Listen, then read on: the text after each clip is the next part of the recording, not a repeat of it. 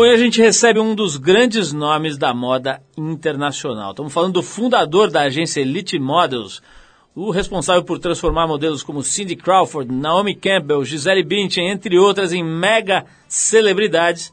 O pai do Julian, vocalista dos Strokes, John Casablancas, o homem que descobre beldades, hoje aqui com a gente. Também hoje por aqui Cláudio Prado, figura importantíssima na cena musical brasileira nos anos 70 e um dos homenageados do Prêmio Trip Transformadores 2009. E a partir de hoje, como parte das comemorações dos nossos 25 anos no rádio brasileiro, a gente vai trazer a cada programa algumas das declarações mais engraçadas, interessantes e inusitadas desse um quarto de século de entrevistas aqui no Trip FM. Hoje a gente separou, por exemplo, um trecho da participação do saudosíssimo músico Renato Russo, que esteve com a gente, falando com a gente no ano de 1988.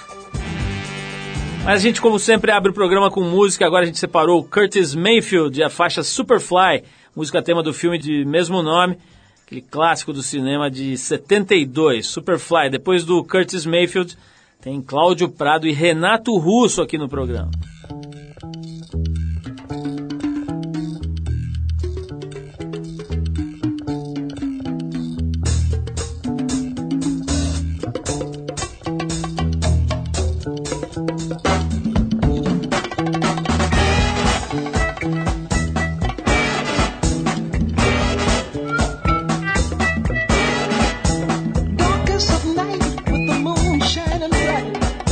a second strong.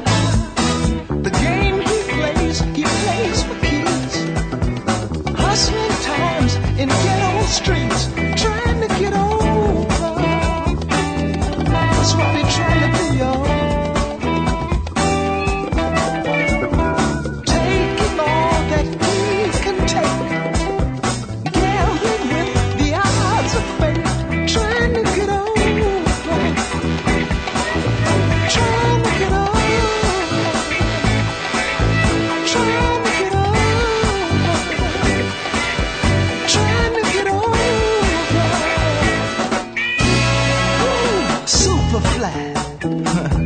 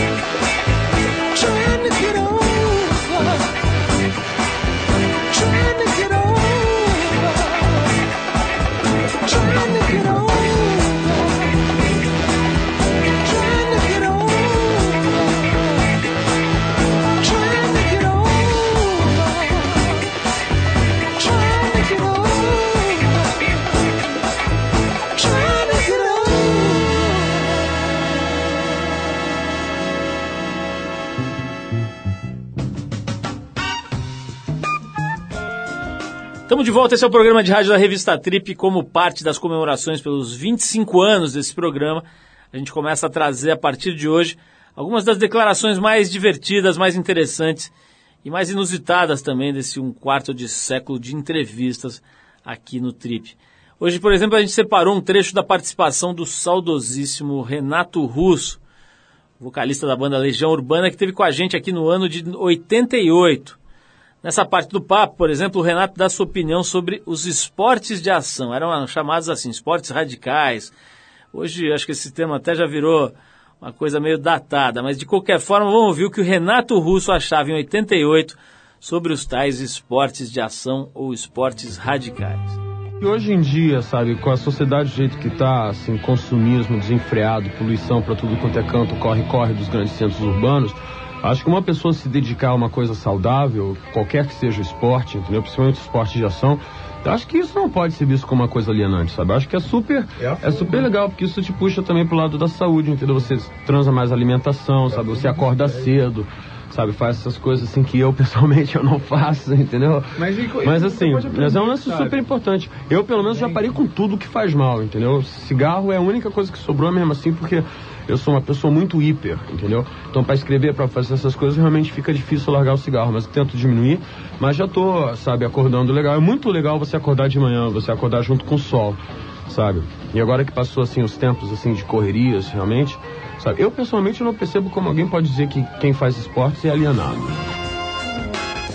Bom, essa foi a opinião inteligente e original do músico Renato Russo sobre os esportes. Ele que falou com a gente aqui no longínquo, a essa altura, ano de 1988. Só para lembrar, são então 25 anos de trip no FM. E na semana que vem a gente volta com mais trechos marcantes deste um quarto de século de independência no rádio brasileiro. Prêmio Trip Transformadores. E é o seguinte, já que a gente está falando um pouco aqui do nosso umbigo, dá licença, né? A gente está come começando as preparações para a terceira edição do Prêmio Trip Transformadores, a, a edição de 2009 dessa premiação criada aqui por nós em 2007.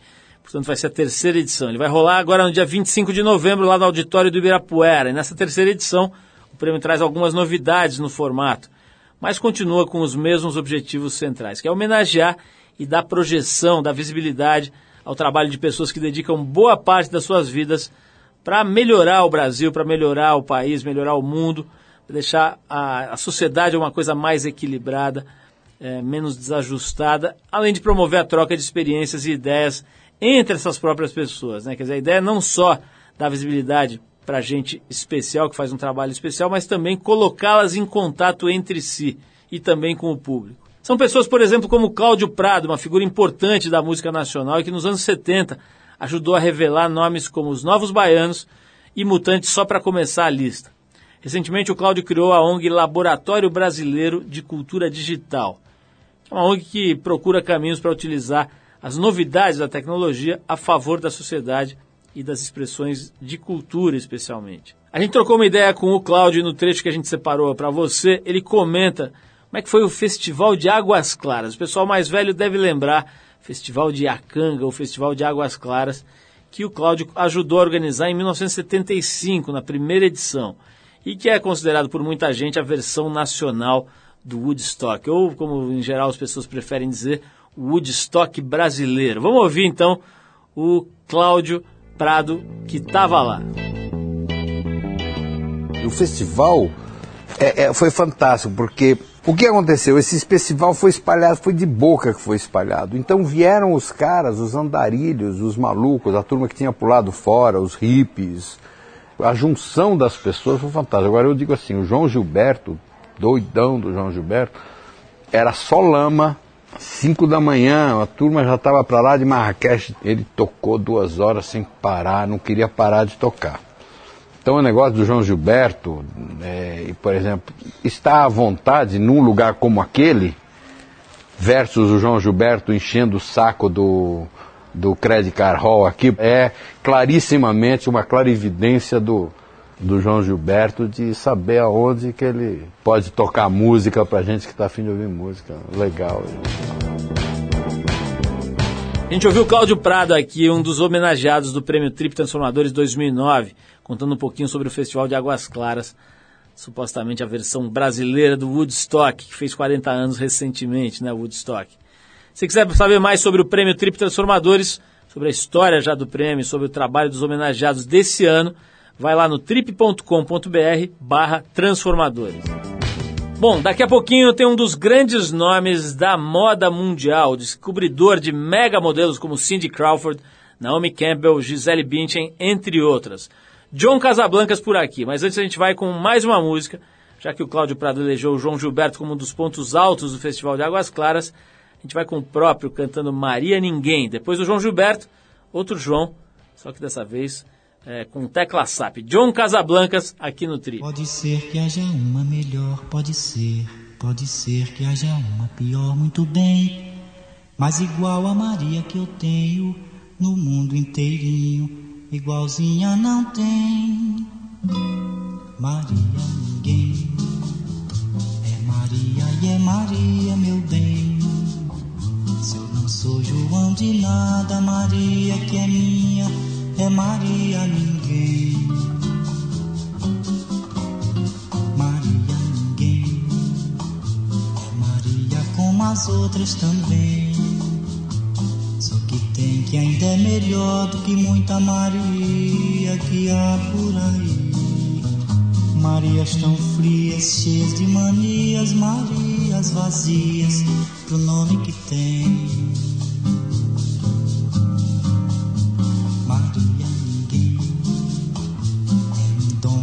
muito homem não tem. Haja visto quanta gente que chama Maria e Maria não vem. Maria ninguém. É Maria e é Maria, meu bem. Eu não sou João de nada, Maria que é minha, é Maria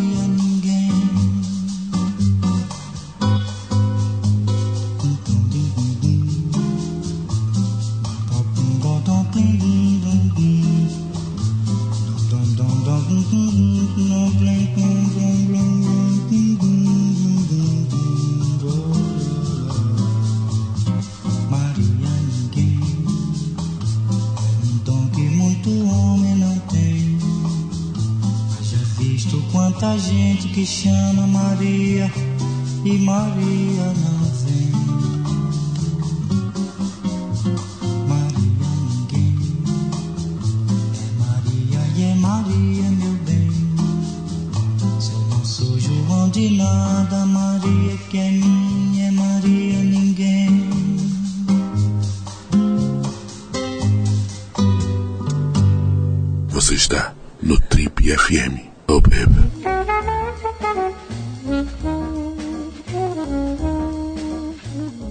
Esse homem tem um dos melhores empregos do mundo. A gente fica com inveja e com um pouco de raiva do emprego dele. A gente quase desistiu de chamá-lo para o programa, mas depois acabamos nos recolhendo a nossa humildade e chamando esse verdadeiro mestre em beldades para conversar com a gente. E a gente tem que admitir que ele desempenha como ninguém essa tarefa. Tivemos que nos render e trazê-los aqui para ver se a gente aprende um pouco com esse cara. Ele é filho de espanhóis, nasceu em 1942 na cidade de Nova York, nos Estados Unidos, e tem uma relação de longa data aqui com o Brasil. Ele praticamente que criou o conceito de top model e foi um dos principais responsáveis por transformar supermodelos nas mega celebridades que elas viraram recentemente, nos últimos tempos aí. Ele fundou em 1972, em Paris, a Elite Model, uma das principais agências de modelos do planeta, e foi responsável por descobrir algumas das mais importantes modelos da atualidade, do, do, enfim, da era moderna, e Cindy Crawford, Naomi Campbell, Linda Evangelista, Gisele Bündchen, entre outras mulheres maravilhosas, foram descobertas por este homem que está com a gente hoje aqui. Ele ficou à frente da Elite até o ano 2000, quando vendeu a franquia e se afastou por um tempo desse ramo. Há três anos resolveu voltar para o jogo e abriu aqui no Brasil a agência Joy Model Management, que tem um objetivo bem claro: descobrir novas supermodelos. Quem conhece um pouco de moda ou do mundo da fotografia, das revistas da mídia ligada à beleza, já deve ter percebido que a gente está falando aqui de John Casablancas, que lançou recentemente a biografia dele, o livro se chama Vida Modelo, que ele fez aqui junto com a Ana Maria Baiana, jornalista Ana Maria Baiana. E que além de descobrir mulheres lindas e maravilhosas, tem um detalhe aqui também. O John Casablancas é pai do Julian Casablancas, vocalista da banda Strokes. John, antes de mais nada, é um prazer receber esse mestre dessa arte que a gente tanto aprecia, que é a arte de procurar e encontrar mulheres bonitas. Muito legal te receber aqui. E quero, além de te dar as boas-vindas, perguntar já de cara: hoje em dia você é o pai do Julian ou o Julian que é o filho do John Casablancas? Como é que tá essa relação aí? Sem dúvida eu sou o, eu ia falar, o filho do Julian, o pai do Julian. É isso que meu título de glória hoje em dia. Ô, John, vamos falar um pouquinho já de cara desse livro. Aqui eu estou vendo que você lançou um livro que tem mil fotografias, né? Quer dizer, eu estava comentando aqui, antes da gente começar a gravar, que está muito interessante essa coisa aí dos livros irem ganhando de uma certa forma uma aura, uma característica de revista mesmo, né? Enfim, ilustrados ricamente, etc. É fácil fazer uma biografia, deve ser um negócio que mexe com a pessoa, né? Que você acaba tendo que revirar o baú todo e mexer em, em detalhes que já queria deixar meio encobertos ou que já estavam meio esquecidos. Essa história de parar para fazer uma biografia dá uma mexida com a pessoa, não? Olha, é um processo doloroso. Eu acho que deve ser como ter uma criança. É a ideia é divertida, uh, o começo é muito divertido e depois vira realmente uma tortura. E durou, o trabalho com a Ana Maria foi quase dois anos uh, fazendo essa biografia e procurar os elementos para fazer a biografia, as fotos que faltam. Sempre está faltando aquela que é importante aquela foto, por exemplo, eu teve uma briga famosíssima com Gisele. E aqui no Brasil era um elemento importante. Não consegui achar uma foto onde estávamos os dois juntos. Tem fotos dela com as pessoas e dois minutos eu com as mesmas pessoas. Todo, mas uma foto dos dois abraçadinhos, como, eu teria gostado, não tem. E, então foi, foi todo assim, foi um trabalho de pesquisa enorme. E era em Paris, em Nova York, aqui, então uh, foi realmente uh, muito, uh, muito difícil. Mas o que realmente é mais difícil é de achar o tom certo. Porque todo mundo espera, você vai escrever uma biografia, e quando você representou pessoas como a Gisele, a Naomi, a Cláudia Schiffer, a Iman, etc., casadas com celebridades, etc., todo mundo quer saber quem foi para a cama com quem, eh, quem tomou que droga, eh, quem brigou com quem, etc. E isso realmente é um pouco ruim para a pessoa. Você vai escrever uma, uma novela, uma, desculpa, uma, uma, uma biografia, eh, que vai parecer uma novela, então. O negócio é que, finalmente, ah, estava lendo o livro de um amigo meu, o Ricardo Bellino, que fez vários livros, e ele achou um tom, digamos, de contar coisas, mas não entrando na, no, no pessoal demais. E isso me, me, me levou a contar a minha vida, mas não somente a parte das modelos, mas desde que eu nasci, que foi muito interessante, até o dia de hoje, como uma viagem assim, deslumbrada de um cara que não tinha nada a ver com o mundo da moda. E que teve uma oportunidade fantástica de, de viver umas aventuras incríveis e que curtiu muito. Agora, falando em prazer, né? Parece que você morou uma época aqui no Brasil, né? Quando você era moleque ainda. Como é que foi essa, esse período em que você veio parar aqui? Quando foi? Para onde você foi? Em que lugar você morou? Como é que foi essa história? O, o, título do capítulo sobre o Brasil é Um Cabra Macho. Então já, já conta um pouco, eu estava no Nordeste, era um menino assim, digamos, meio europeu, digamos. Eh, provavelmente me consideravam quase efeminado lá. Eh, e fui uh, diretor de marketing da Coca-Cola. Então, foi uma aventura absolutamente extraordinária. Realmente me apaixonei pelo Brasil, mas depois esqueci, não me lembrei de quanto eu tinha gostado, até que muitos anos depois eu voltei. Ô John, tá rolando agora é, é, nos cinemas aí é, mais um filme mexendo com o mundo da moda, né? Que esse filme chamado Bruno, não sei se você já teve a chance de ver, é o Sacha Baron Cohen, né? aquele comediante ou humorista, ator, enfim, aquela figura que fez o Borat, né? E agora está tirando um sarro do mundo da moda acima de um jeito incrível, mexendo mesmo com os alicerces desse universo. Eu queria saber o seguinte, você viveu isso de dentro, vive ainda, né? É, por dentro, conhecer os bastidores de tudo que se possa imaginar. Eu tenho a impressão de que você sabe tudo sobre desfiles, modelos, é, é, grifes e marcas, etc. Qual é a do mundo da moda, John? O mundo da moda, primeiro, existe esse mundo da moda? O que, que, ele, que, que ele significa para você? O, o Bruno é, é, é simbólico de uma parte do mundo da moda que são as fashion victims. São aqueles que não têm nenhum talento, mas que vivem o sonho da moda. E tem muita gente que está completamente obsessionado por esse mundo que é muito vazio, na realidade, mas para eles é, é o universo total, não, tem, não, não existe mais nada. Então, eu, vendo o filme, que achei horrível, devo dizer a verdade, é, tanto gostei do Borat, não gostei do, é, é, do Bruno, ah, mas reconheci muita gente que eu, que eu já cruzei no meu caminho.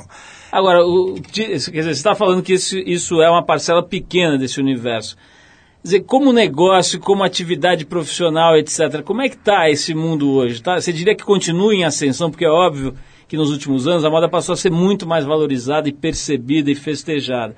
Continua em ascensão ou você vê uma coisa meio estável hoje em dia? Eu acho que a ascensão continua. Enquanto continuar a mídia, a comunicação a ganhar terreno, a moda vai continuar a ganhar terreno, porque ela é o que veste tudo isso aí. Você vê, hoje em dia, uh, o red carpet de Hollywood é quase mais importante que os próprios Oscars. O que as, que as atrizes vestem, etc. Tudo isso virou realmente objeto de, de, de um interesse planetário uh, incrível. Então, acho que está, eh, que está crescendo. O que acontece é que eu estou vendo o desenvolvimento de do, duas, uh, duas coisas paralelas, que são a moda popular que é a moda, digamos, com modelos um pouco mais gostosas, um pouco mais femininas, etc.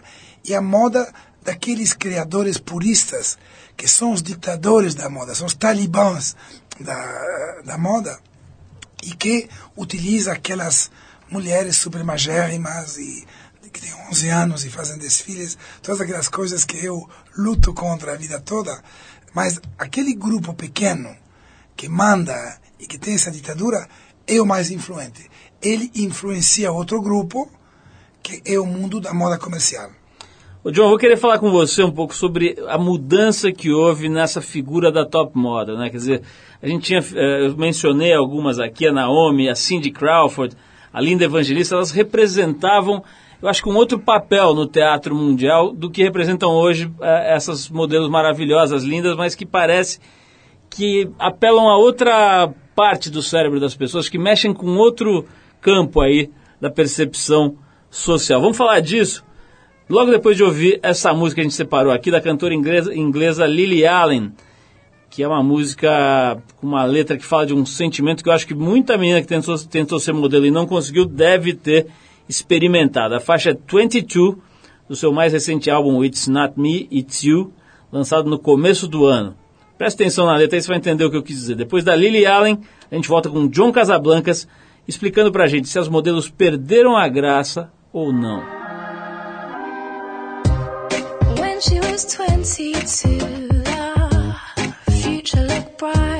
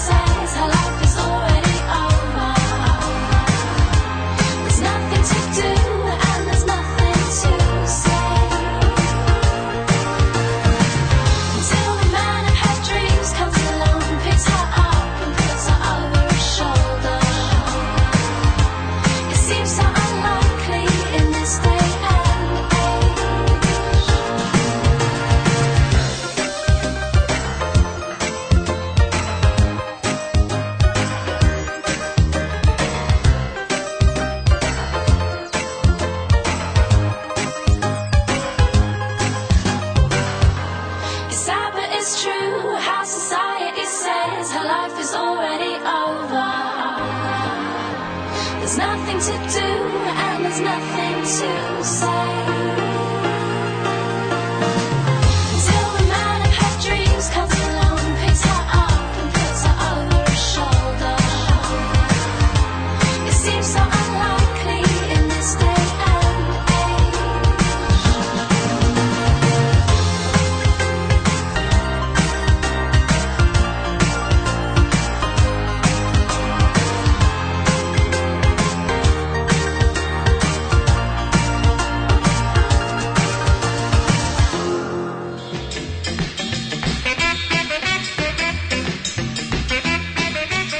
Estamos de volta, você está ligado aqui no programa de rádio da Revista Trip, hoje recebendo John Casablancas, que é empresário e que trabalha nesse ramo maravilhoso de descobrir e projetar mulheres muito bonitas, excepcionalmente bonitas, ex excepcionalmente perfeitas, pelo menos do ponto de vista físico. E John, é isso mesmo que eu queria tratar com você aqui. Antes da gente ouvir a Lily Allen, eu estava te perguntando isso. Quer dizer, a hora que eu olho, vejo a lista das modelos aí dos anos 80, 90, eu vejo personalidades com características diferentes. Né? Você pega uma Cindy Crawford, a própria Naomi, que está aí até hoje, agora parece que anda arremessando celulares em secretárias ou secretárias pela janela, sei lá, mas enfim, uma figura que tem um outro, uma outra pegada, uma outra dimensão, né? A própria Linda Evangelista. Hoje a impressão que dá é que as modelos talvez sejam até mais focadas na profissão, mas acho que elas falam menos, elas emitem menos opiniões, elas estão lá realmente para desfilar e ganhar milhões de dólares. A impressão é que elas interagem menos com a sociedade. Tá certo? Tem alguma coisa,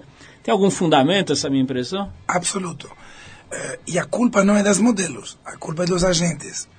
O agente de modelo, na época, digamos, na qual eu trabalhava, tinha como concorrentes a célebre Eileen Ford, a Wilhelmina, aquelas grandes eh, agentes de modelo, o agente entendia que tinha que se criar um perfil, uma história por trás da modelo. E se, ia se construindo isso, e quando se conseguia, se criava uma supermodel. Era um trabalho que durava vários anos e quando conseguia, durava ainda muitos mais anos. A modelita de hoje, ela é feita como funcionária pública pelas agências, que vão fazendo uma quantidade de scouting enorme, criam o produto do dia, o inglês fala o flavor of the day, o sabor do dia, jogam fora, são produtos descartáveis e nunca dá para construir uma, uma carreira. E as modelos são muito mais profissionais, é verdade. Mas o resultado disso é que os atores que têm casos, que brigam, que se drogam, que, que se divorciam, que têm muita mais eh, fibra humana, têm virado os ícones. Então, quando você pega as revistas, não somente as de moda, mas as revistas populares, que antes tinham a Karen Mulden e a, e a Cláudia Schiffer a Linda Evangelista, hoje em dia é só artistas de novela, eh, até Big Brother Brasil, eh, qualquer coisa que faça que eles são uma pessoa conhecida do público. Eu acho que as agências modernas são completamente sem inspiração e eh, a grande, grande ambição minha, apesar dos anos que passaram e os tempos que mudaram, é de recriar um grupo de modelos que tem algo que dizer. Que é, é bastante emblemático o fato de que a última supermodel, que foi a Gisele, não tinha nada para dizer. Ela fez tudo sobre energia e looks, que são fantásticos, mas não, não teve aquela coisa da Cindy Crawford, de uma Stephanie Seymour, de uma eh, Beverly Johnson, e modelos que naquela época foram realmente celebridades. Todo mundo conhecia elas pelo sobrenome. Você falava eh, Naomi ou Linda, todo mundo sabia de, de se tratava. Ô John, eu sei que você tem o, o Julian, que é o, que é o vocalista dos Strokes, que resolveu seguir a carreira da música, etc. Mas se você tivesse hoje uma filha de 13 anos e ela chegasse para você e falasse, papai, vou fazer um concurso de modelo aqui, quero ser modelo, meu negócio é esse. Fala a verdade, aí você ia ficar feliz com isso ou não? Bom, dependeria de muitas coisas. A primeira, sabendo que eu sei, é se ela tinha realmente o potencial de fazer sucesso, apoiaria 100% porque é uma carreira sensacional quando você consegue estar na, na Liga A, na primeira divisão.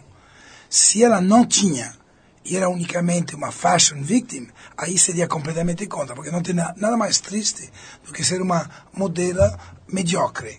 Eh, então, eu diria sim, se ela tem essa qualidade.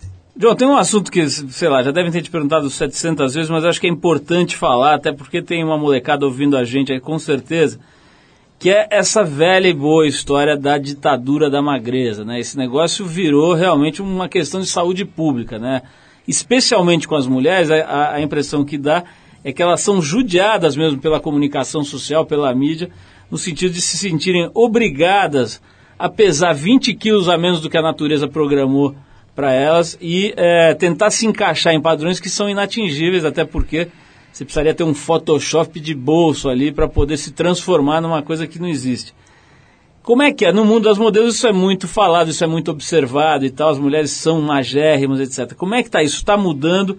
Continua realmente só funcionando a modelo, modelo magérrima para o top, para essa Liga A que você mencionou agora? Queria que você falasse um pouquinho desse assunto, né? a relação dessa profissão com essa questão aí de ter que se encaixar num padrão maluco de peso.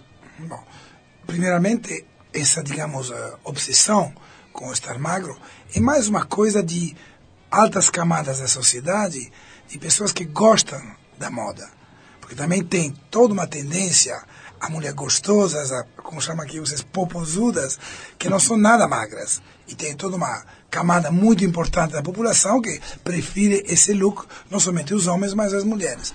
Então é uma coisa, digamos, um pouco elitista esse negócio de, de perder peso. Mas, digamos, eh, de vez em quando sai na mídia o escândalo, etc. O que a mídia não sabe, ou não quer dizer sempre, é que por exemplo, tem muito mais problema de anorexia no mundo dos esportes, dos deportes, que no mundo da moda. Porque realmente as pessoas têm que ficar com uma certa forma física quando fazem ginástica, ou voleibol, etc, etc. Mas a razão profunda da tendência à magreza é que as roupas de 80, 90% da, dos estilistas são horríveis. Então, coitados, eles têm que fazer essas modas desfilarem. Não? E uma moda dessas, numa menina magra, comprida, fica bastante bonita. Você bota a mesma roupa numa mulher normal, fica um horror. E eles sabem disso, eles sabem que eles mesmos produzem unicamente uma pequena proporção das, das roupas que desfilam. Então, a razão profunda é realmente uma razão de aerodinâmica. agora, John, você agora, esses caras são seus clientes de novo, né? Os estilistas, de alguma forma, são clientes aí da tua agência. Dá para falar isso para eles? Você consegue falar, chamar o cara e falar, olha, legal, toma aqui os modelos, etc. Só que a sua roupa é horrorosa, não dá para falar isso. Não, e também eh, tem muitos estilistas que não têm 80%. Estou falando em regra geral. Se você pega eh, os 10 mil modelos produzidos numa coleção, tem 8 mil que são absolutamente horrorosos. E eu posso te falar isso, e eu acho que muitos deles vão concordar até. Eh, eh, então, tem, eh, tem uma percentagem de roupa que realmente precisa de ter modelos muito, muito magras para valorizar. Ô John, vou querer falar um pouquinho do modelo homem, né, do dos modelos masculinos, sobre esse assunto, e vou querer falar também, se não vai dar para escapar, eu tentei evitar, mas não vai dar para escapar, você já falou um pouquinho dessa sua treta com a Gisele Bündchen, nós vamos querer falar um pouquinho também, mas antes a gente vai tocar aqui uma das bandas mais bacanas e longevas da Inglaterra, essa começou no começo, no início ali da década de 80, Depeche Mode, e a gente vai tocar um dos grandes hits deles, que é Just Can't Get Enough, do primeiro álbum da banda, o Speak and Spell, de 81. Depois do Depeche Mode, a gente volta para saber por que John Casabancas rompeu com a pequena Gisele. Vamos lá.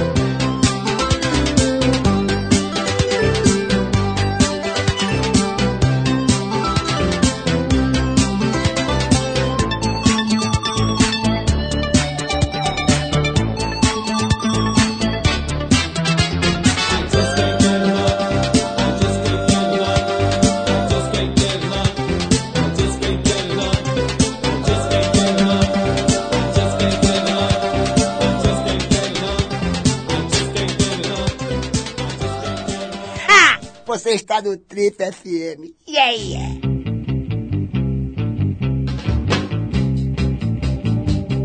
Ok, estamos de volta hoje conversando aqui com o John Casablancas, que acaba de lançar esse livro interessante. Aqui já estou batendo o olho, aqui estou vendo que ele é realmente uma história completa da vida do cara. Tem umas fotinhos aqui de suas moleque, né, John?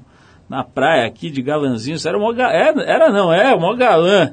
Vamos falar disso daqui a pouco. Mas olha só, quero saber logo do assunto que pô, toda entrevista acaba tendo que falar, e eu já percebi que você não tem problema nenhum em falar disso, que é a história de que você é um dos principais responsáveis pela projeção da Gisele Bündchen como a modelo número um do mundo, e trilhardária e figura é, famosa e tá lá no Oscar e não sei o quê. Você foi um dos caras importantes nessa projeção na história dela como essa entidade aí da moda que ela, em que ela se transformou. O que, que aconteceu exatamente, John? Em que momento você briga com a Gisele e a que você atribui esse rompimento seu com essa jovem?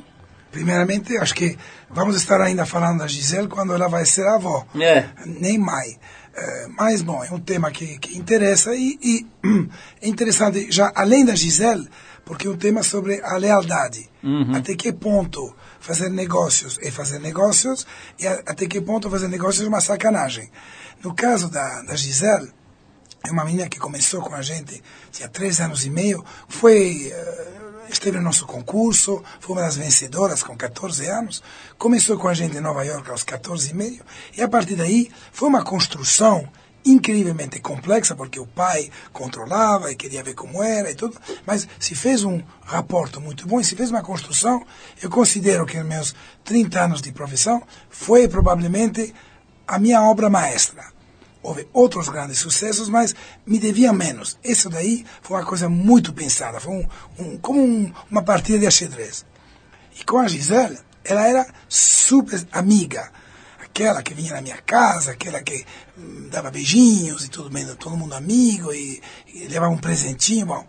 E na sexta-feira, eh, de uma semana na qual ela tinha conseguido ser reconhecida como a número um mundial. Esse dia ela saiu sexta-feira de, de fim de semana e segunda-feira de manhã recebi uma carta recomendada dizendo que ela tinha saído, levando os meus bookers, porque não, não estava dissatisfeita com o meu serviço. Levou as pessoas que eu tinha colocado para servir e tinha ido embora. Cortou teléfonos, cortou tudo e foi-se embora simplesmente porque uma agência que cortou por metade da comissão que ela pagava. Então, isso daí foi realmente eh, uma facada terrível nas costas e uma semana e meia depois foi receber o prêmio de número mundial. Recebeu o prêmio e virou para a nova agência e agradeceu eles pelo grande trabalho que tinha feito para ela. Nas entrevistas que ela deu depois, etc., fez como se não existíamos. Foi acumulando em mim um- uma sensação de desprezo, de, de, de, eh, de falta de, de, de lealdade muito, muito grande. E como ela foi perdurando, foi aumentando. E eu fui falando, todo mundo aqui eh, acredita que ela é uma deusa, e eu fui dizendo o que eu tinha que dizer. Olha, ela é maravilhosa como modelo, falando dela bem profissionalmente, mas como ser humano. Então, era uma coisa que não tinha uma grande importância. Mas aqui, com a ênfase que se dá a Gisele, e com aqueles artigos, não sei se você de vez em quando pega as revistas, tem todo esse pessoal que fala da personalidade, do caráter, da- bom, coisas que são inexistentes nela. Aí me dava muita raiva. E a imprensa me chamava porque eu era o único que, conhecendo ela desde o começo, falava o que eu pensava. Mas, digamos, tudo isso em mim está superado há muito tempo. John, você já namorou, casou com alguma mulher feia, assim, clássica, feiosa ou não? Sabe que foi uma pergunta que um dia meu filho me perguntou, Julian, estava com raiva de mim e me falou, você é um cara superficial, você já namorou com uma mulher feia? Eu falei, pelo amor de Deus, não! Agora, ô John, a pergunta vai mudar. Você é vaidoso, você é me metrosexual ou não? Você fica ali, faz a unha, tira a cutícula, Não. depila meia perna e virilha. Como é que é a sua vida aí? Fala aí. Não, eu, nesse sentido, eu sou realmente muito, muito pouco fashion, como aliás muita gente do mundo da moda. Você sempre vê os mais mal vestidos, são todos aqueles da moda. Eh, não, eu, bom, eu, não, eu não gosto de estar eh, de qualquer maneira, mas não, não tenho vaidade, não gosto de, de carro enorme, utilizo uma Swatch, eh, realmente não. eh, Tem coisas, eu adoro casas, por exemplo. Eu sempre, digamos, o luxo meu é de ter uma casa maravilhosa, um chalé na Suíça, uma, uma casa em Ibiza, coisa assim. Isso para mim é um prazer enorme, construir, desenvolver, depois vender e construir outra. E John, e falando nessas casas maravilhosas no chalé da Suíça, você ficou rico como agente de modelo ou não? Bom, rico não é uma profissão para ficar rico. Eu fui o número um mundial durante 20 anos.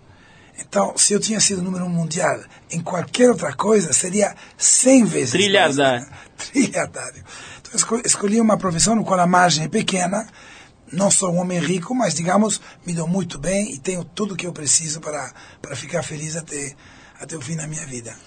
John, vamos fazer uma. Falando em mulher bonita, a gente acabou de falar das mulheres bonitas e das feias também. Vamos falar aqui, vamos fazer uma pergunta. A gente, vocês estão promovendo um concurso, né, chamado Beleza Mundial.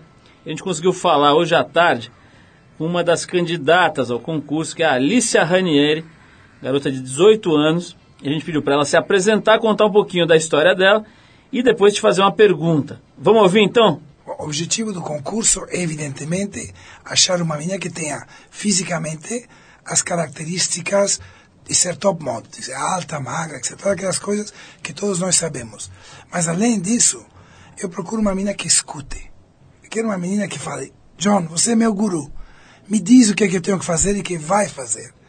Uma menina que vai entender que não basta ser bonitinha e, e- de, de- de- fazer um desfile ou dois, que tem que construir todo um, um ser, uma, uma persona pública super interessante, que tem que se interessar pelas coisas do mundo da vida para poder responder de maneira inteligente.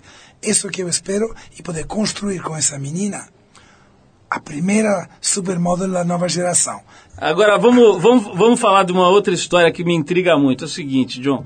Você fez essa agência, a Elite, né?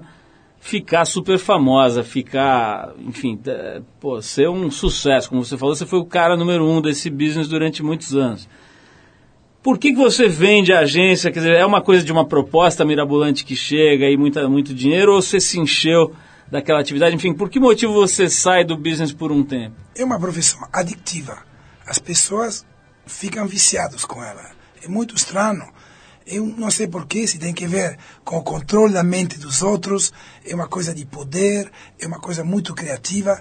Você está rodeado de beleza, de juventude, em lugares lindos, cria imagens lindas. Então tem uma parte de satisfação estética enorme. Ninguém te diz nunca obrigado, mas não tem problema. Eu sei que para mim, aquele dia que eu estou numa banca de jornais e que eu vejo 30 capas de revista e 25 são minhas, como foi o caso durante muitos anos, me enchia de orgulho, de satisfação, de um prazer que ser multimilionário em outra profissão não teria me dado.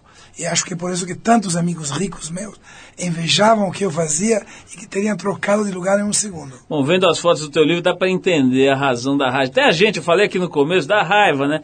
Você vê o cara aqui desfilando com um naipe de mulheres que realmente vou te contar. Mas olha só, John, é, esse- essa história também da, da- da- de, de ver as capas de revista que você mencionou agora me, me deu vontade de fazer duas perguntas. A primeira delas é a seguinte: nesse tempo todo que você está nesse mercado, as revistas de moda melhoraram, pioraram ou ficaram na mesma? Em termos de qualidade, de. Algumas melhoraram e outras pioraram. Depende de novo de que ponto de vista você está se colocando. A revista, digamos, que era mais popular, mais vulgar, melhorou. A revista de moda, a meu ponto de vista, que realmente fashion, piorou. Ela não, não sabe se renovar. Você vê os desfiles, você já tem agora um desfile, é a quinta versão dos anos 80, a décima dos anos 70. Já não sabem mais o que inventar, então vão sendo correções de tendências antigas e, e ela tem dificuldade em, em renovar a sua linguagem, etc. A revista que é mais popular, ela se baseia sobre a modelo. Esse é o segredo. Nosso primeiro cliente que entendeu isso foi o Gianni Versace que era muito perto da minha agência. E ele entendeu que as roupas dele chegava um momento que não, não tinha muito interesse, eram repetitivas. Mas quando ele fazia um desfile e desfilava Christy Turlington, Linda Evangelista, Naomi Campbell, Claudia Schiffer, Karen Moore e Stephanie Simo, uma depois da outra, no público tinha uma emoção. Quando eu voltei ao business depois de ficar quase cinco, seis anos fora do business, eu fui para a Semana da Moda em Nova York. O que mais me impressionou foi a indiferença do público frente aos grandes desfiles. Quando é que o público de repente se manifestava e havia aquele murmúrio de interesse? Quando entrava Paris Hilton e sentava na primeira fila. Era ridículo. Era ridículo. Então, eu acho que uh, o, o ego de muitos designers fez que eles quiseram a glória para eles mesmos. O dia que o designer, como o Gianni Versace, quando eles entendem que a glória deles só pode ser aumentada se eles constroem o perfil, as modelos que são as musas deles, eu acho que esse dia vai ser o retorno das supermodels. Bom, é o seguinte, para você que está ouvindo a gente, eu conversei aqui com o John Casablancas, recomendo que você vá dar uma olhada no livro chamado John Casablancas Vida Modelo, Aventuras e Confidências do Inventor de Top Models. O cara é um professor pardal de mulheres. John, brigadíssimo. Parabéns aí pela tua trajetória toda. Se descobrir um excesso, se tiver excesso, se estiver sobrando, manda pra cá, que a gente gostaria de conhecer as candidatas aí. O concurso ah, já terminou, né? Nós já, nós já temos, nós já sabemos que ele terminou, mas a gente gravou é, antes, então não tem ainda o resultado. Mas espero que tenha sido legal e que tenha projetado aí a futura top model do Brasil. John, eu vou, eu vou é, falar do seu filho aqui, o Julian, né? É, tocando, acho que o melhor jeito de falar sobre ele é tocando aqui. Posso dizer uma uma, das coisa músicas dos sobre ele? Por favor. Ele trabalhou durante dois anos sobre um disco em solo. Esse disco está saindo agora. Opa, Ele foi fazer a primeira apresentação dele em solo hoje em Tóquio. Pô, que Ele, ele está lá. Eu não, ainda não tenho escutado uma das músicas, mas tenho certeza que ele vai fazer uma coisa divina. E em fevereiro sai o próximo di- disco dos Strokes. Genial, pô, então estamos dando uma notícia em primeira mão aqui. Primeira mão. Disco é, solo do Julian Casablancas. Então vamos tocar aqui os Strokes. A gente separou aqui a faixa You Only Live Once, do mais recente disco deles, que é o First Impressions of Earth, de 2006. John, obrigado mais uma vez. Adorei bater esse papo com você, conhecer um você pessoalmente. Vamos vamos ouvir estes, essas, que talvez seja a sua melhor criação. Pelo menos na música, com certeza é o Julian Casablancas e o pessoal dos Strokes com You Only Live Once. Obrigado, John. Obrigado.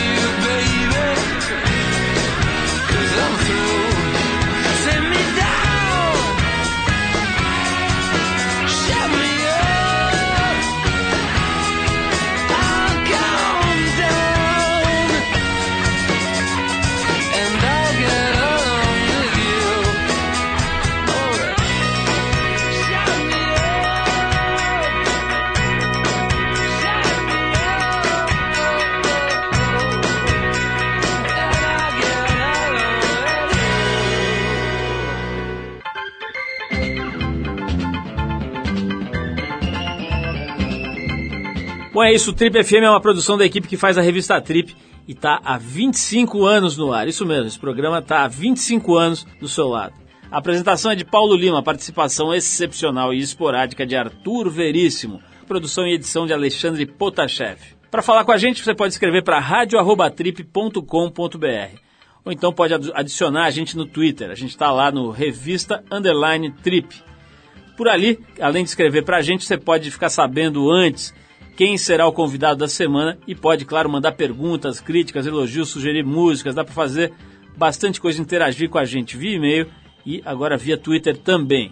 Para quem perdeu o programa, quer ouvir de novo, quer ouvir numa hora especial, ou mesmo quer conhecer melhor nosso trabalho, vai lá no trip.com.br, você vai ver tudo, inclusive dezenas, centenas de gravações desse nosso programa que completa 25 anos agora e que estão lá disponíveis para você ouvir no seu computador, no seu tocador de MP3, a hora que quiser, do jeito que quiser. Na semana que vem a gente volta nesse mesmo horário com mais um Trip FM. Um abração, paz, saúde e a gente se vê.